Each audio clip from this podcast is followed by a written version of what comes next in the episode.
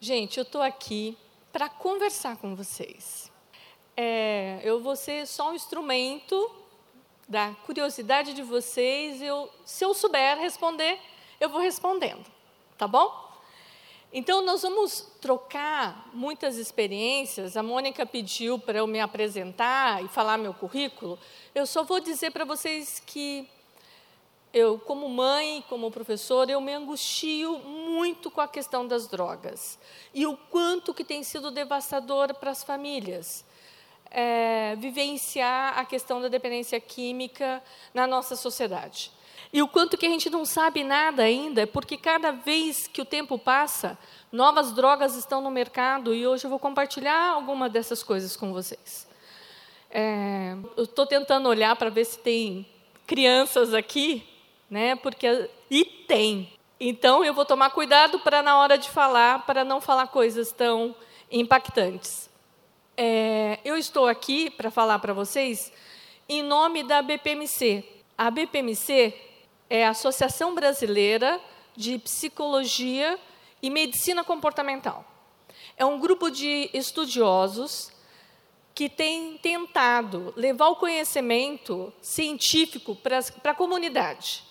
E por isso eu estou aqui querendo falar em nome dessa associação brasileira, para que vocês possam compartilhar de conhecimentos de pesquisas empíricas, baseadas em evidências, para que a gente possa, com conhecimento científico, poder atuar, prevenir e intervir de forma a proteger a nossa família e, se por acaso precisar, intervir para buscar recuperação. Então, o tema que pediram que eu falasse foi a dependência química e a prevenção. Para a gente falar de dependência química, eu preciso inicialmente pensar da onde vem a dependência química? E uma das coisas, uma das nossas perguntas é seria se é da droga, já que é química, se é da droga, o que, que é droga? Como a gente vai conversar, eu já vou começar com essa pergunta. O que, que é droga para vocês? Tem que falar alto, senão eu não vou escutar. O que não presta? Ok, droga é uma droga. O que mais que é droga? Causa dependência, não faz bem para o organismo. Qualquer remédio, alterações químicas. Deixa eu ver do lado de cá, que eu não estou escutando do lado de cá. O que, que é droga para vocês? O que me priva do que é saudável? Ixi, vocês me complicaram com essas definições de droga de vocês, sabiam?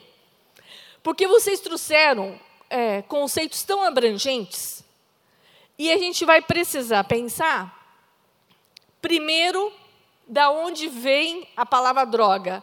A palavra droga vem de um termo antigo holandês, drug, que significa folha seca. Ixi, folha seca? Chazinho! Que mais que lembra folha seca? Hã? Temperos, né? Gente, a palavra droga, que vem desse termo é, holandês, é, está relacionado com, no passado, eles faziam medicamentos à base de ervas. Bom, então eu posso pensar que remédio pode ser uma droga. E é. Aí daí o seu conceito. Pode ser saudável também. Gente, a diferença do uso da droga, medicamento ou outras substâncias, a dose do veneno está na quantidade. Uma coisa pode curar, salvar ou matar, dependendo da quantidade. Bom, Está muito abrangente esse conceito. Vamos um pouquinho mais adiante, pensando no que pode ser droga. Então, está demorando para passar? Acho que é eu que estou lenta. E droga, de acordo com a Organização Mundial de Saúde, é qualquer substância, qualquer substância. Deixa eu ver onde está o laser aqui não produzida pelo nosso organismo pode ser natural ou pode ser sintética, isto é, produzida em laboratório, que quando consumida vai ter a propriedade de atuar sobre um ou mais dos nossos sistemas, alterando o funcionamento. Droga, então, é qualquer substância que vai alterar o funcionamento do meu organismo. Então, se eu for genericamente droga, normalmente associado com um termo pejorativo que é ruim, não necessariamente pode ser ruim. Ela pode trazer alterações, então, fisiológicas ou de comportamento. Essas alterações estão relacionadas com todos os sistemas do meu organismo, seja Vamos ver do lado de cá, senão eu fico mostrando de lá. De lá. É, o sistema cardiovascular, respiratório, digestivo, sistema nervoso, sistema endócrino.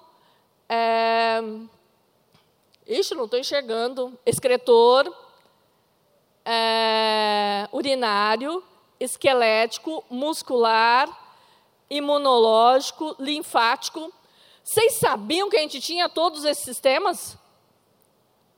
Mais ou menos. Mais ou menos. Esses sistemas, então, as drogas vão atuar em todos eles, alterando o funcionamento. Mas nós vamos nos ater a aqueles que estão relacionados com as funções vitais do nosso organismo as drogas que vão atuar no sistema principalmente nervoso central. Eu vou me enfocar nesses aí. só para vocês terem uma ideia, por que eu vou enfocar nesses? Porque cada vez que eu penso no funcionamento desse sistema do organismo, eu tenho que pensar, por exemplo, substância que foi ingerida e que contraiu os vasos sanguíneos, modificou a função do meu sistema sanguíneo, do meu sistema linfático, do meu sistema circulatório. Pode estar envolvido outros sistemas que não seja só o circulatório. A consequência é aumentar a pressão arterial, isto é, mudou a fisiologia. Um outro exemplo, a substância faz com que as células do meu cérebro, os meus neurônios, fiquem mais ativas ou disparem mais, isto é, vai modificar a função do meu cérebro. A consequência, eu ficar mais acordada, vou perder o meu sono, isto é, teve uma mudança comportamental. Como eu falei agora, específico do sistema nervoso central, que está relacionado com a modificação do meu cérebro, nós vamos então pensar mais especificamente no sistema nervoso central, que vai fazer com que eu viva, trabalhe, é, vá ao culto, estude, é, faça, dirija, faça as mais diversas funções que são coordenadas, então, pelo sistema nervoso central. O sistema nervoso central, ele é composto pelo cérebro, cerebelo e tronco encefálico, que é chamado de encéfalo, os três juntos, e pela medula, Parecia que era só o cérebro, né? Não é só o cérebro. É mais que isto. Então, o meu sistema nervoso central, quando é só o cérebro, está relacionado com pensamento, movimento voluntário, linguagem, julgamento, percepção. O cerebelo é responsável pelo movimento, pelo equilíbrio e pela postura. E a ponte, a medula e o bulbo, esse conjunto aqui de baixo, está relacionado com a respiração, com o ritmo cardíaco, com a pressão arterial. Gente, comanda todos os outros sistemas. Então, se eu tô, vou falar de drogas que vão é, atuar no sistema nervoso central, vai atuar no meu organismo como um todo. Bom, quais são as drogas me citem as 10 drogas que vocês acham que são mais comuns.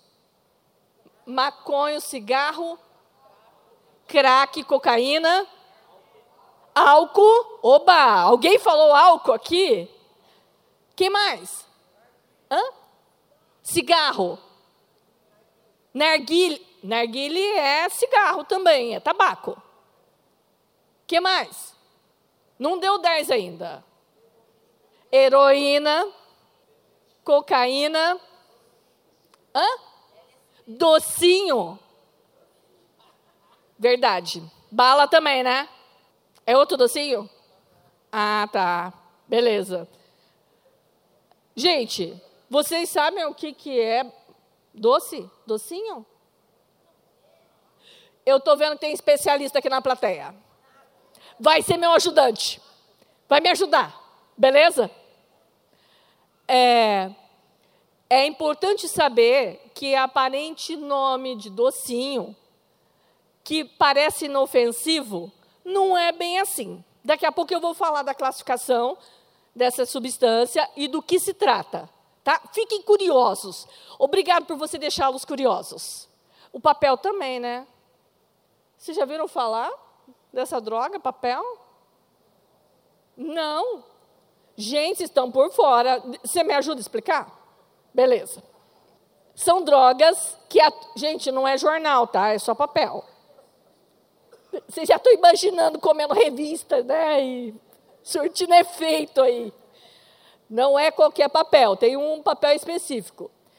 Eu vou falar das drogas que deprimem o sistema nervoso central. É, essas são mais conhecidas. Vocês citaram várias delas. É, álcool. E por que, que eu coloquei a, as drogas que são depressoras em primeiro lugar?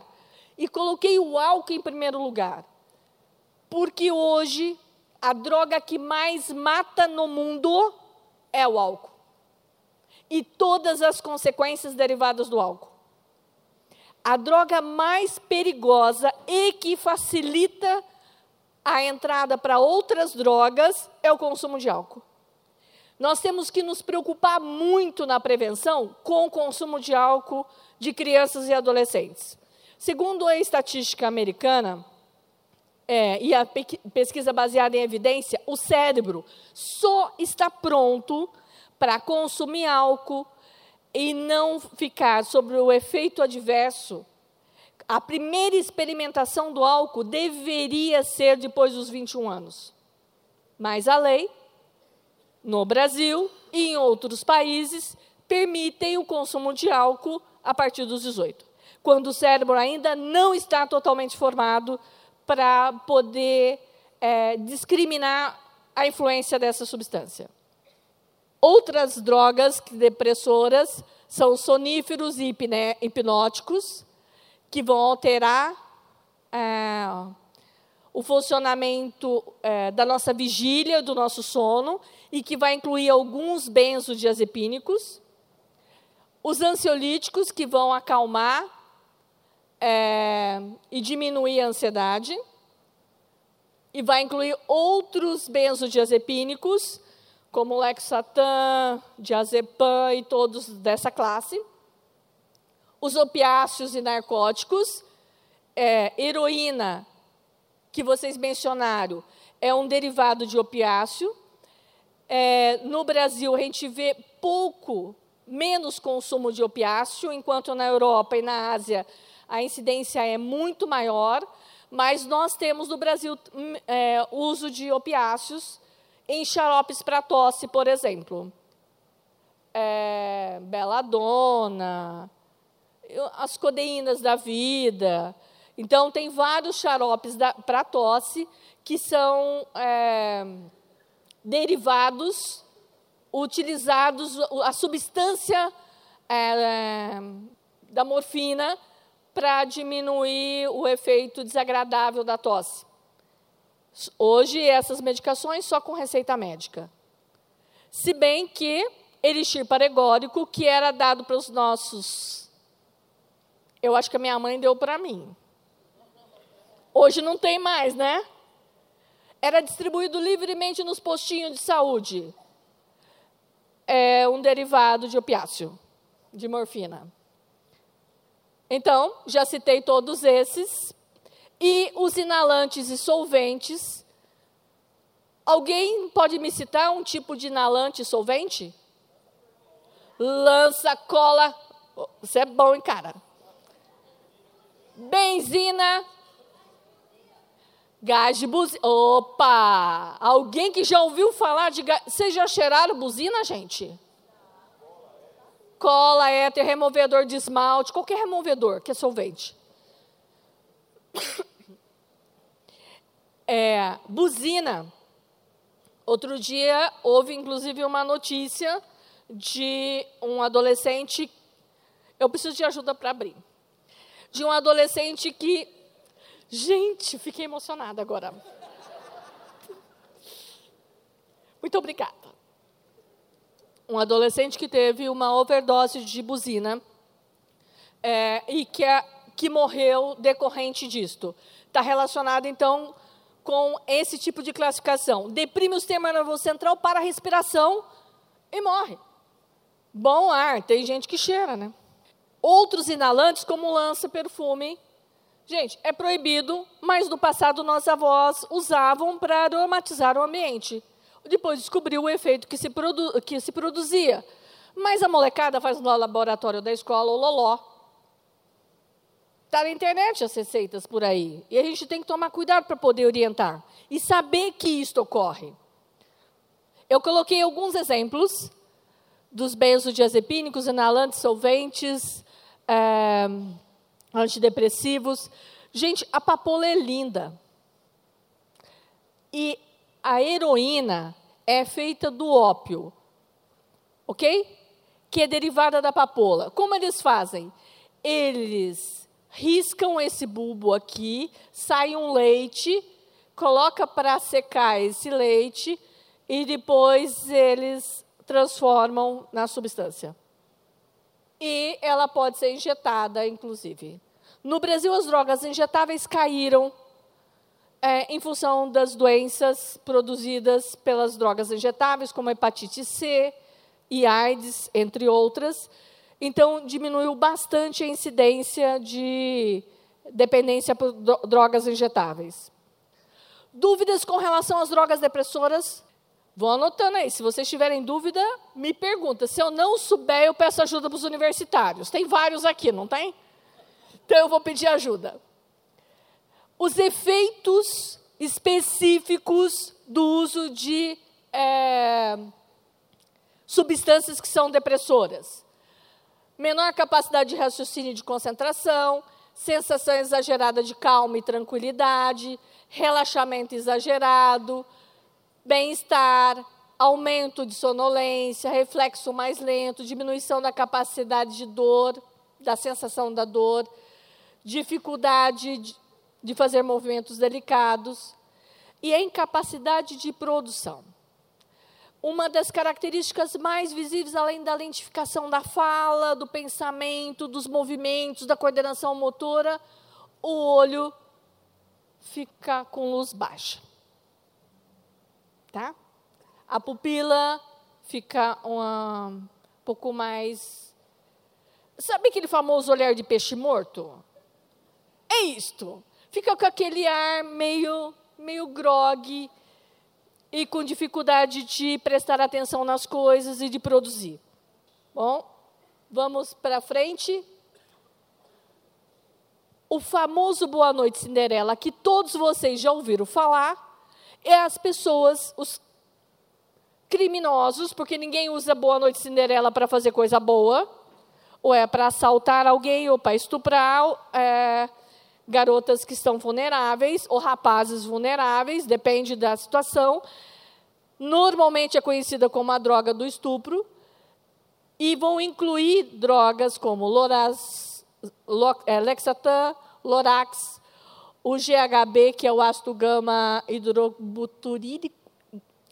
hidroxobutírico, ketamina e os roipinóis, que são indutores de sono. A pessoa fica é, mais lenta, com dificuldade de prestar atenção, normalmente associam com álcool, e ao associar com álcool, a pessoa passa a não registrar o que ela está fazendo. Quando vê, ela já deu a senha do banco, é, já deixou a pessoa entrar na casa dela, e pode ser comprimidos ou pode ser líquido. É difícil você pegar dois copos de limonada e saber qual que tem e qual que não tem. Muitas vezes a gente vai orientar os filhos da gente que vai para a balada e sai por aí, olha, cuidado com Boa Noite Cinderela, que você está em risco.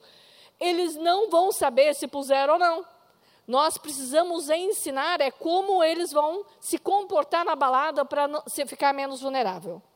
Mas, mesmo assim, eu ou vocês podemos cair no golpe do Boa Noite Cinderela, porque nós só estamos tomando um suco de laranja se nós estivermos num lugar em que tiver pessoas mal intencionadas, nós podemos correr o risco de ser vítima de pessoas mal intencionadas. As drogas estimulantes. Vocês citaram várias, mas faltou algumas aí, das que vocês citaram. Os anorexígenos, que é aqueles que vão diminuir a fome, incluindo anfetaminas, que são os famosos remédios para emagrecer. Hoje a gente vive numa sociedade da, da cultura do magro, e que todos precisam ter um determinado padrão, e as pessoas procuram é, especialistas em busca desses anorexígenos. A cocaína e os seus derivados, como mela, chunk, é, crack.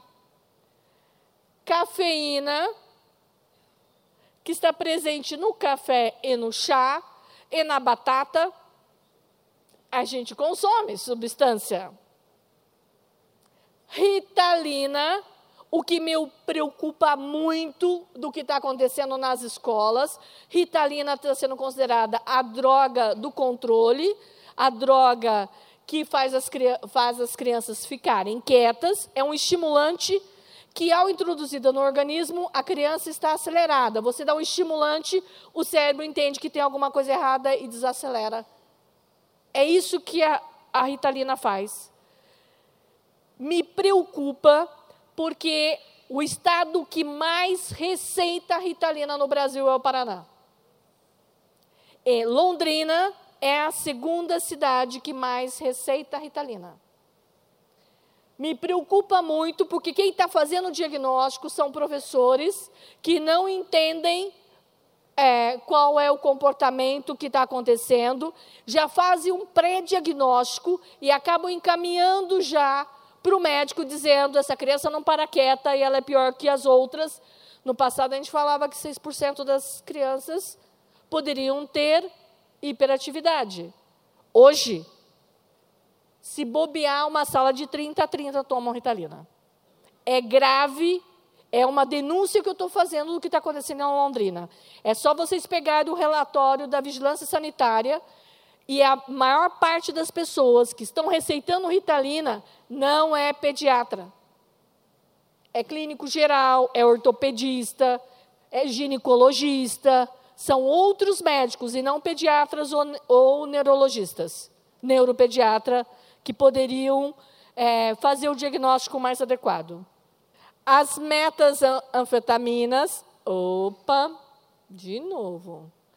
Vocês já viram agora essa, essa metanfetamina, ice, cristal e o êxtase, que pode ter propriedades alucinógenas e é, o êxtase tem esse nome complicado aqui da gente falar.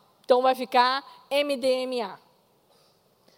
O êxtase é uma das poucas drogas que vão estar em duas classificações, porque é estimulante e também é um perturbador do sistema nervoso central. É, foi considerado uma droga segura no passado, vendida de forma indiscriminada para jovens, para poder curtir a balada, e hoje está se observando um aumento muito crescente do consumo dessa substância e que ela não é tão segura assim. Bom, apesar de eu ter mostrado várias vezes, quando alguém falar, eu eu tô com pino, pino, sabe que é? A pessoa está usando cocaína, está com pino.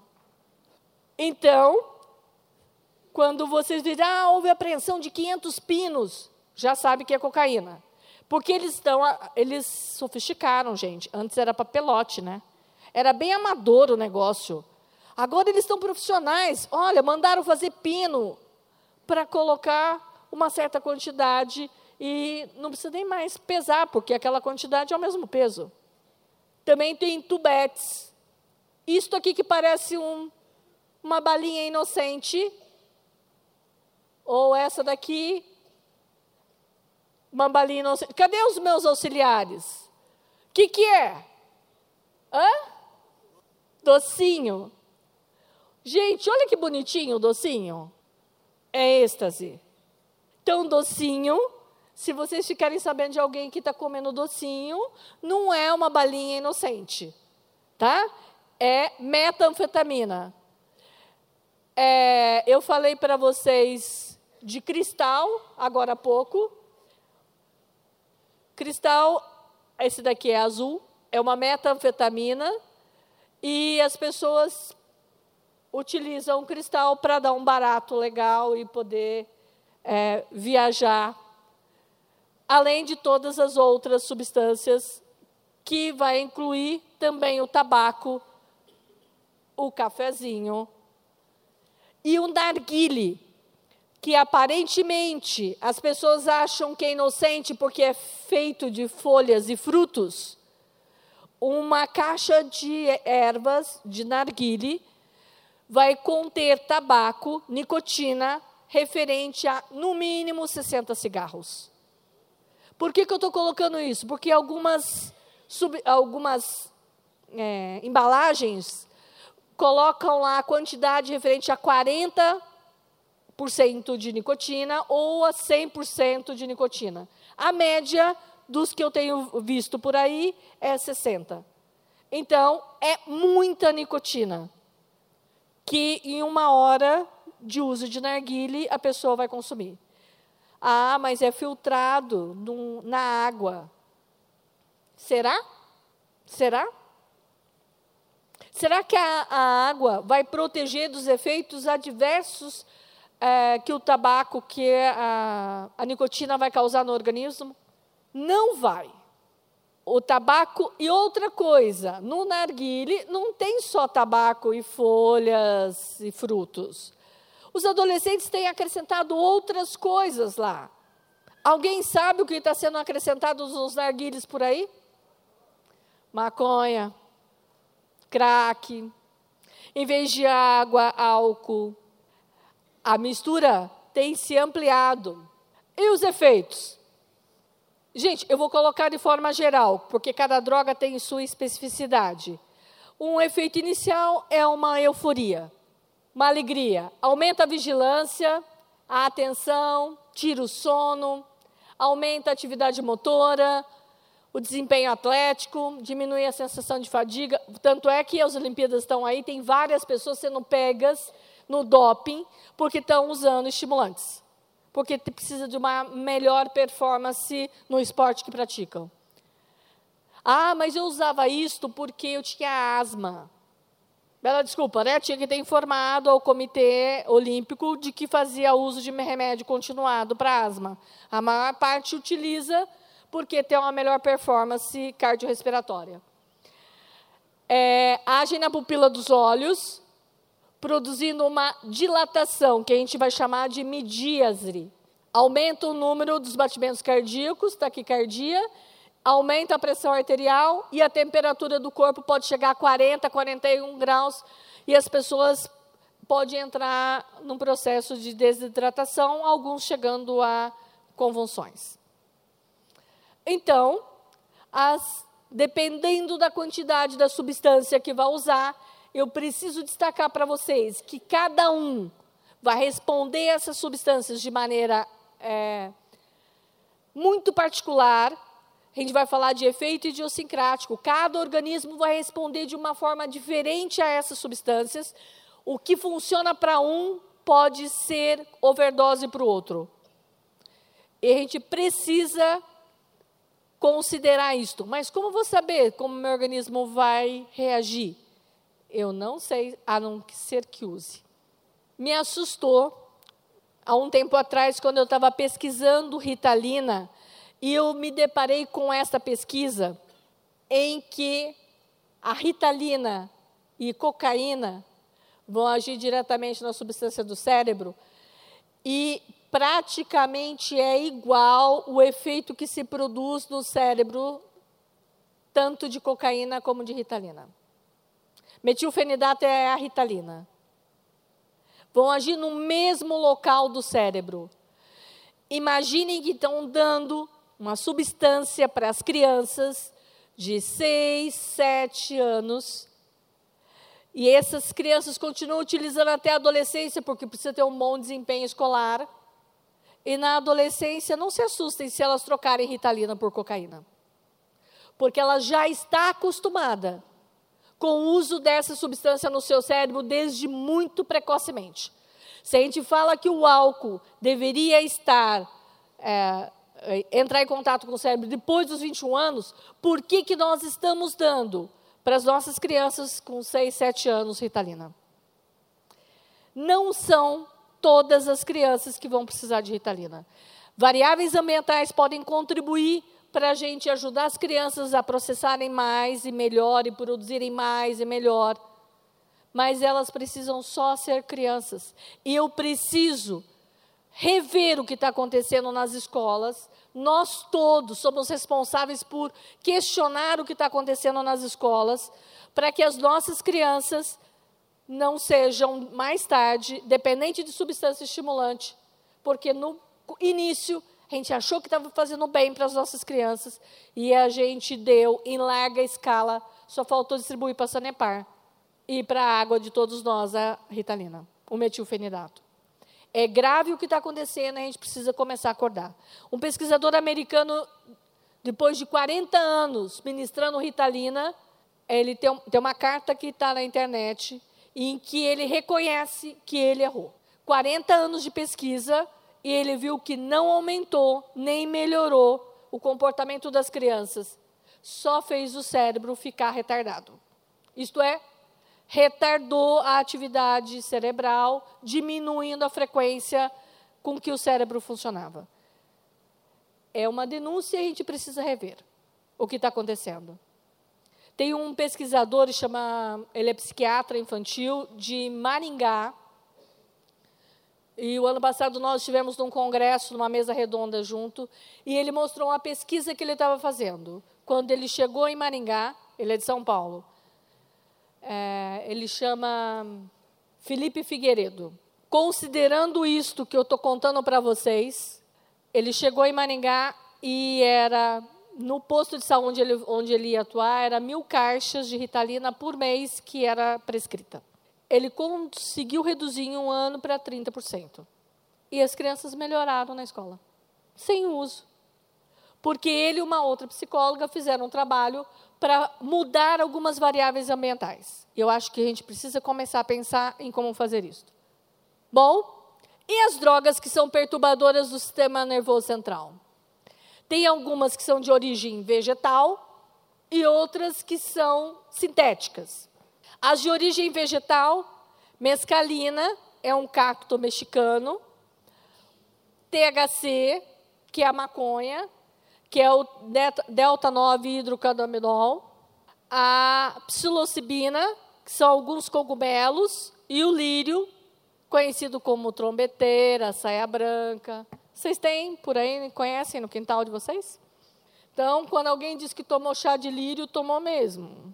É essa substância. E as de origem sintética, que é o LSD, o ácido lisérgico 25, o êxtase entra aqui, porque ele tem propriedades alucinógenas também, e os anticolinérgicos, artane, bentil, vai fazer com esses anticolinérgicos vai diminuir a cólica, se está com diarreia, vai o, o intestino fica mais lento e cessa a diarreia. Também, o artane também é utilizado para mal de Parkinson e produz uma alteração do sistema nervoso central com muitos delírios e alucinações, semelhante a algumas pessoas que têm, por exemplo, esquizofrenia. Então, aqui tem o peiote, da onde sai a mescalina, a maconha, sai a branca e a psilocibina, psilocibina, que é um cogumelo que nasce preferencialmente nos pastos é, em estrumes de animais. Então, tem gente que consome coquetel de cogumelo, chá de cogumelo, é, como predominantemente sai dos estrumes dos animais, então eles literalmente estão com merda na cabeça. E viajam legal com merda na cabeça. É trágico. É trágico, porque alguns fazem umas viagens que são extremamente desastrosas. As famosas bad trip que tem por aí. E voltamos aqui de novo para o docinho, que é o êxtase, é, a bicicletinha 2000. Gente, bicicletinha. Nunca ouviu falar? Eu preciso da ajuda dos universitários. Você pode contar? Conta aqui que é bicicletinha 2000. Um papelzinho que se coloca na língua e você viaja. Ácido lisérgico 25. LSD. Com micropontos que eles recortam aqui Ó, aqui está recortado. Eles recortam, tem micropontos de ácido lisérgico 25 que vão produzir alterações na percepção, é, todas as percepções de olfato, de, de, de tato, é, de percepção gustativa, olfativa e principalmente as auditivas.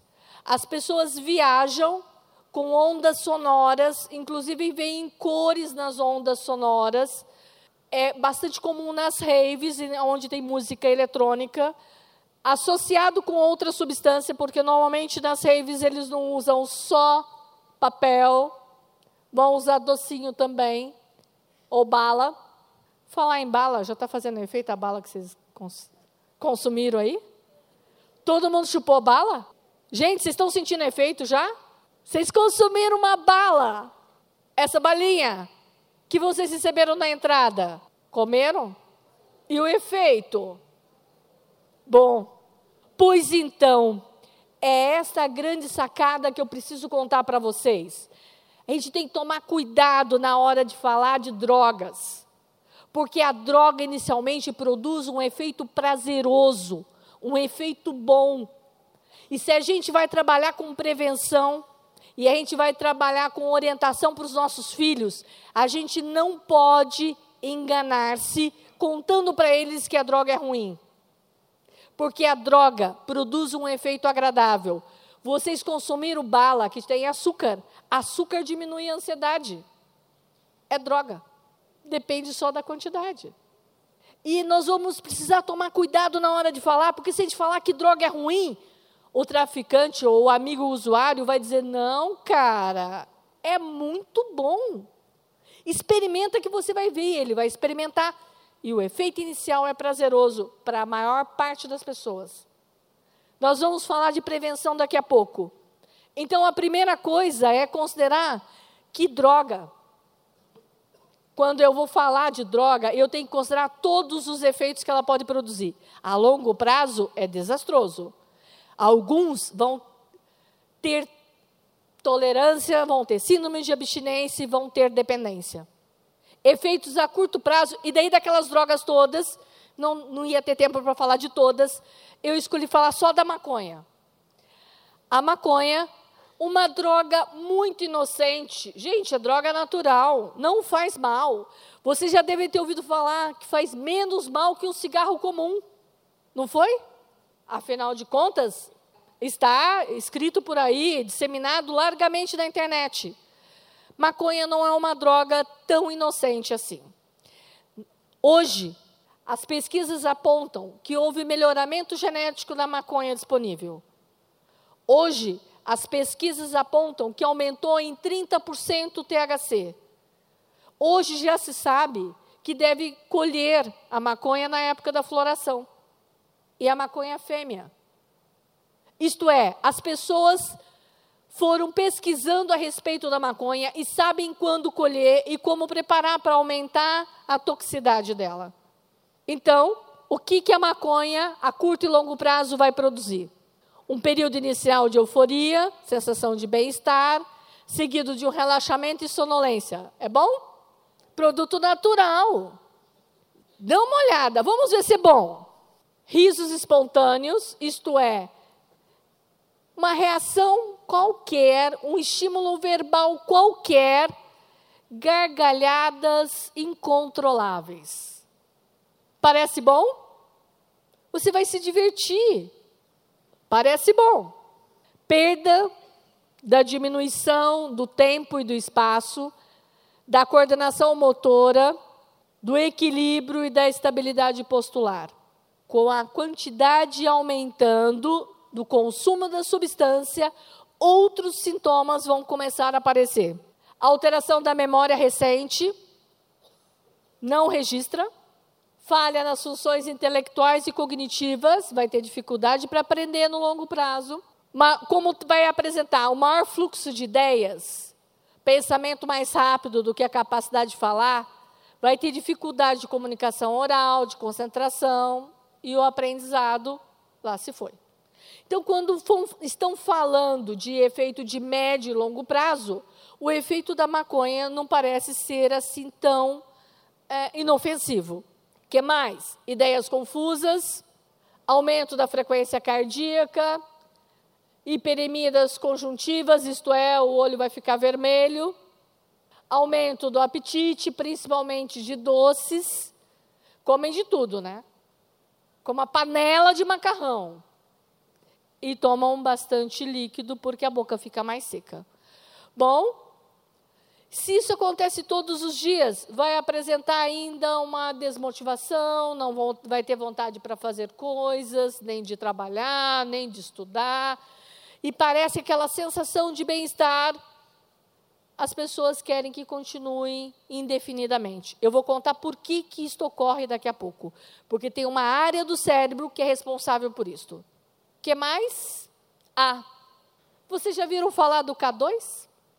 As convulsões? Bem lembrado. Trabalha.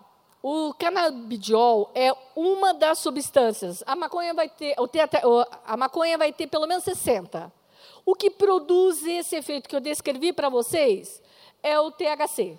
O canabidiol, que é uma outra substância, vai atuar para reduzir as ondas cerebrais e diminuir a convulsão, principalmente em crianças que as outras medicações não funcionam mais. O que é problema é que não tem jeito de separar o canabidiol do THC. Para a criança ter acesso ao canabidiol, que é algo que vai dar para a criança ou para o adolescente que consome, como medicamento, um efeito agradável isto é, a qualidade de vida diminuindo as convulsões, ela também vai ter acesso ao THC, que vai produzir alucinações. Tem planta, tem maconha, que tem mais canabidiol que THC. Melhoramento genético está aí para isto. Mas ainda não conseguiram eliminar o THC. No momento, as pesquisas continuam e nós temos um pouco de resistência ainda das agências reguladoras da área da saúde de liberar o uso de maconha de forma indiscriminada. Mas as medicações estão aí, as pessoas estão importando, é, produz o efeito satisfatório que é inibir as convulsões e todas as consequências derivadas das convulsões, só que junto vem o efeito colateral das alucinações e a perturbação do pensamento. Obrigada. Respondi. O K2. É, eu tive um, a, minha palestra está na internet, no Google. Google apresentação. E é, aqui nós estamos sem internet. Então, eu não vou poder passar o vídeo para vocês mostrando o efeito do K2. K2 é uma, droga, uma maconha sintética que está disponível nos Estados Unidos. É, os primeiros relatos que eu vi é a partir da década de 90. É, alguns aqui no Brasil já usaram, é, mas pouco Entretanto, com o mundo globalizado, daqui a pouco está aqui. Alguém já ouviu falar do K2? Ninguém? K2, então, é uma maconha sintética. É difícil eles identificarem qual é a, as substâncias que compõem essa maconha, mas provavelmente deve ter metanfetamina no meio, porque as pessoas descrevem um aumento da temperatura corporal muito intensa, e várias das apreensões de pessoas sobre efeito da substância arrancar a roupa e ficar extremamente agressivas. Por isso há possibilidade de ter anfetamina ou metanfetamina junto, porque aumenta a temperatura corporal. Então, se vocês entrarem na internet e colocar K2, vai aparecer essa embalagem aqui. É, e é uma droga que a gente precisa estar tá por dentro do que está acontecendo para poder orientar os nossos filhos. Ah, deixa eu voltar. Tem uma outra novidade para vocês. Existe um site em que pode oferecer para você o uso da droga virtual. Chama iDozer. Você não precisa consumir a droga e você, através de é, sons, eles prometem que você vai experimentar o uso do crack, da maconha, de êxtase, de anfetaminas, metanfetaminas, do cristal, e sem precisar ter usado a substância. A estratégia é, através de ondas cerebrais, através de sons, eles prometem que você não terá os efeitos colaterais do uso, eles vão alterar o funcionamento do seu cérebro através de redes neurais e de neurônios bineurais e vão alterar o funcionamento. É isso que está escrito no site que vai produzir. Você pode escolher o efeito que você quer, de relaxamento, se é uma sensação espiritual, sexual, sentir o céu, sentir o inferno, o que você quiser. Você paga por isto, apaga a luz, põe o fone de ouvido e se prepara para a viagem. A duração da dose varia de 15 a 45 minutos, custa em média um kit da droga de duas ou três doses, de 6 a 200 reais. Gente, está aí. Os nossos filhos com acesso ao computador ou aplicativos e celulares podem usar a droga virtual onde estiverem. Questionamento a respeito disso. Eles estão dizendo que é inofensivo. Não é. É apologia ao uso de droga. Uma vez o adolescente tendo experimentado é, a degustação que eles oferecem, podem ficar interessados em consumir a droga, já que não deu nada, virtualmente não deu nada. Está sendo divulgado mais recentemente isto. Cadê o especialista? Já tive falado do iDozer? Já? Gente, estou falando com o meu especialista aqui.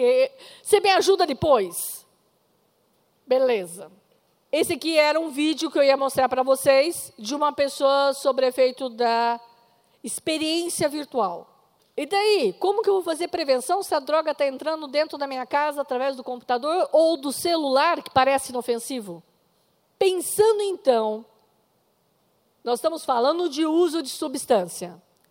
Se eu pensar em uso ou abuso, nossa, ficou escuro lá eu tenho sempre que pensar no efeito que vai produzir no organismo: tolerância e intoxicação.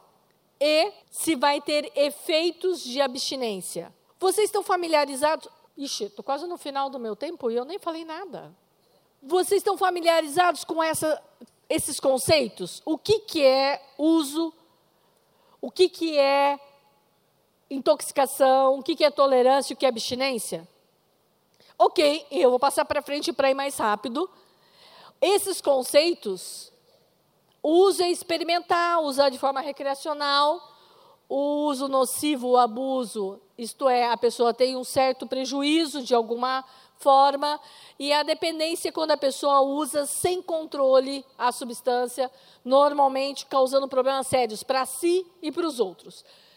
Pensando nesses conceitos, a gente precisa considerar que a dependência estará relacionado com o aumento da tolerância do organismo na medida em que eu vou usando mais, porque produziu efeitos agradáveis, eu quero experimentar de novo o efeito agradável, ou eu comecei a ter sintomas de abstinência, isto é, começou a aparecer sintomas desagradáveis, e eu passo a usar para diminuir o efeito desagradável da abstinência, isto vai produzir uma relação de dependência que pode ser fisiológica, pode ser emocional, é, basicamente fisiológica e emocional, porque quando eu estou falando de comportamento, eu estou considerando também pensamentos e sentimentos, que vão atuar no meu organismo como um todo. Ixi, quando mudou, alterou toda a animação que tinha aí, mas não tem importância, ficou lá atrás. O que está aqui atrás, isto é, de acordo com as agências que trabalham com dependência química, a diferença de uso, abuso e de dependência é convencionado arbitrariamente. Não dá para saber o, até onde vai só o uso e começa a dependência. Por isso eu coloquei, existe uma ideia de evolução dos estágios. E esses pesquisadores são pesquisadores brasileiros e eles têm falado: nós precisamos tomar cuidado. Imaginem uma tinta vermelha e uma tinta branca. E elas começam a se misturar. Chega uma hora que você não sabe mais entre o tom branco e o vermelho, onde começou a ficar rosa. Está diluído ali no meio. Cada pessoa vai ter uma relação diferente com a substância. Por exemplo, o álcool, as pessoas começam a ter uma dificuldade de ter controle com álcool e há diferença de gênero. Por exemplo, homens começam a apresentar problemas é, bastante desagradáveis com relação ao consumo do álcool 10 anos depois do início do consumo. Mulheres, 5 anos.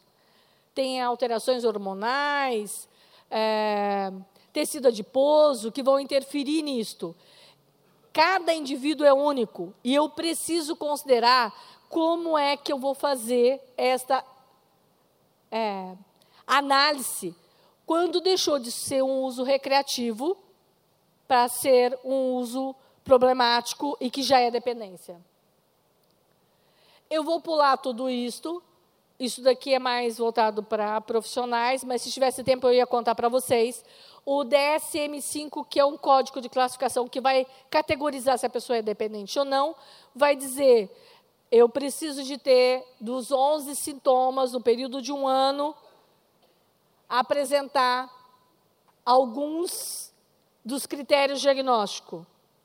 E daí eu vou passar rapidamente todos eles aqui. E desses 11, aqueles que apresentam de 3 a 4, a dependência é leve ou moderada, ou se tem de 10, entre 9 e 11 sintomas, dependência grave. A dependência vai se instalar e a gente precisa considerar uma tríplice contingência.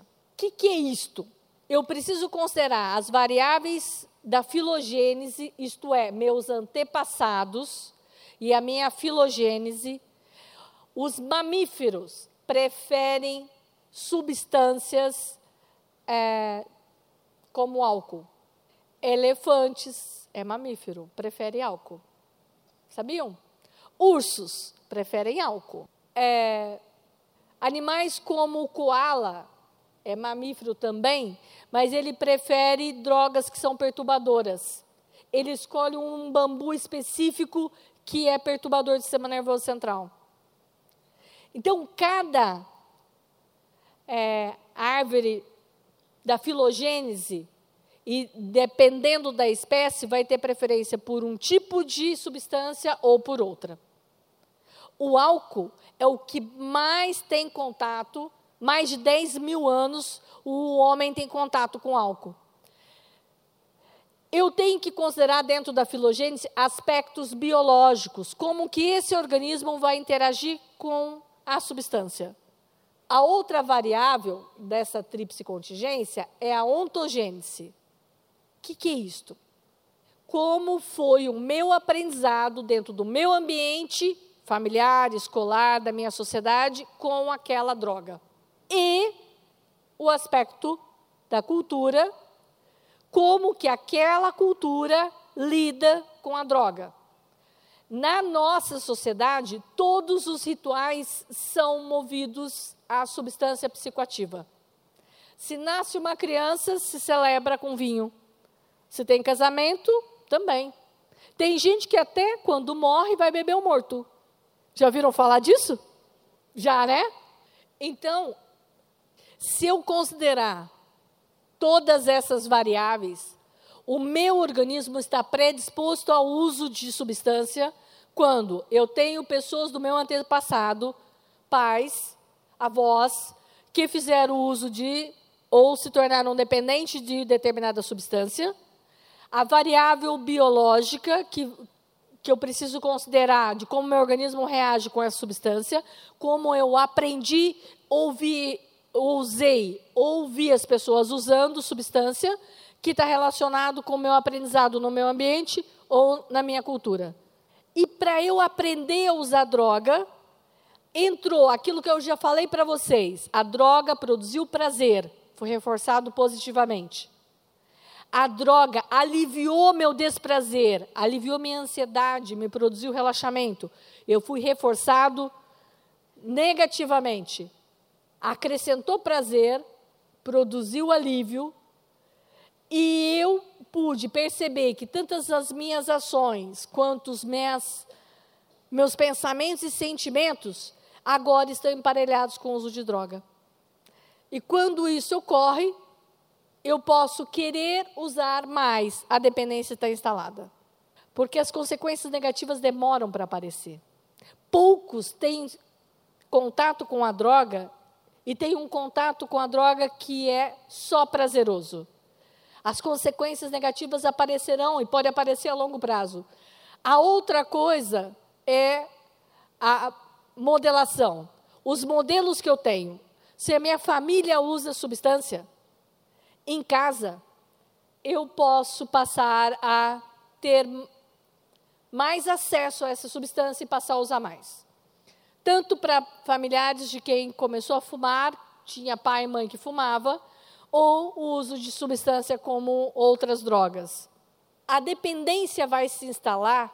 Lembra que eu disse que eu ia falar do sistema nervoso central? Quando eu tenho acesso com a primeira sensação da droga, tem uma área do meu cérebro que chama núcleo accumbens, que é um sistema onde um prazer fica registrado toda vez que eu vou ter contato com aquela droga, aquele aprendizado de prazer, eu aciono esta área do cérebro. Esta área do cérebro vai fazer interface com o comportamento emocional, que é a amígdala, que fica aqui, com o julgamento crítico da área frontal, com a área motora, com a área sensitiva, e assim por diante, com todas as áreas do meu cérebro, eu vou me movimentar para buscar aquela droga de minha preferência. As pessoas dizem, eu sempre estou em busca, os dependentes químicos, dependentes de substância, da sensação produzida pela primeira vez. Porque eles querem acionar esta área do cérebro aqui. Como fazer prevenção? Eu nem vou passar mais nada. Tudo que eu coloquei para vocês está relacionado com prevenção. Conhecer a respeito de substâncias, o efeito delas está relacionado com prevenção. Você fica mais próximo do seu filho para explicar para ele sobre os efeitos e as consequências de determinada substância. Evitem dar bronca. O cara que vai oferecer droga para ele não vai dar bronca. Ele vai oferecer um negócio legal para ele. Não deixe o traficante ser amigo do seu filho. É você que precisa ser amigo do seu filho. A prevenção vai passar por pais que são modelos, pais que são coerentes, pais. Aí eu acho que isso é mais importante. Pais que são é, que oferecem limites com amor.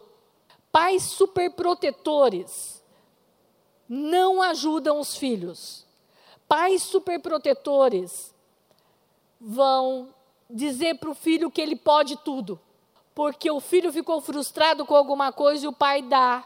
Não espera ele aprender a lidar com a frustração.